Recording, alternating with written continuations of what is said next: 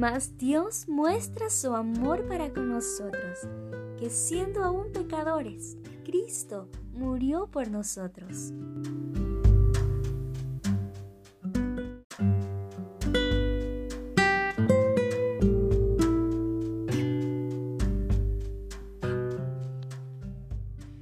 Quiero hechos y no palabras. Esta es una de las frases más escuchadas hoy en día. Y es que las palabras, el viento se las lleva, ¿cierto? claro que sí. Pero si hay algo muy verídico, es que alguien nos ama con amor eterno.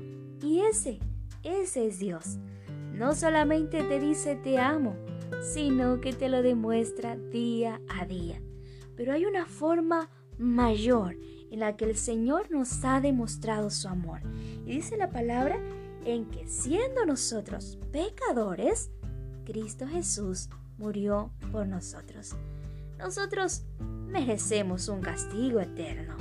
Claro, porque somos pecadores, hacemos cosas malas. Sin embargo, el amor de Cristo fue más allá. Aún con nuestros errores y nuestras fallas, Él decidió ir a la cruz.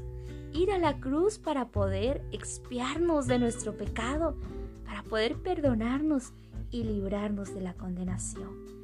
¡Qué grande amor! ¡Qué mayor amor el que el Señor nos tiene a cada uno de nosotros! Así que, ya sabes, Jesucristo no solamente te dice te amo, Él te lo ha demostrado y te lo demuestra diariamente. No dudes más de su amor, porque ese amor, ese amor es verdadero.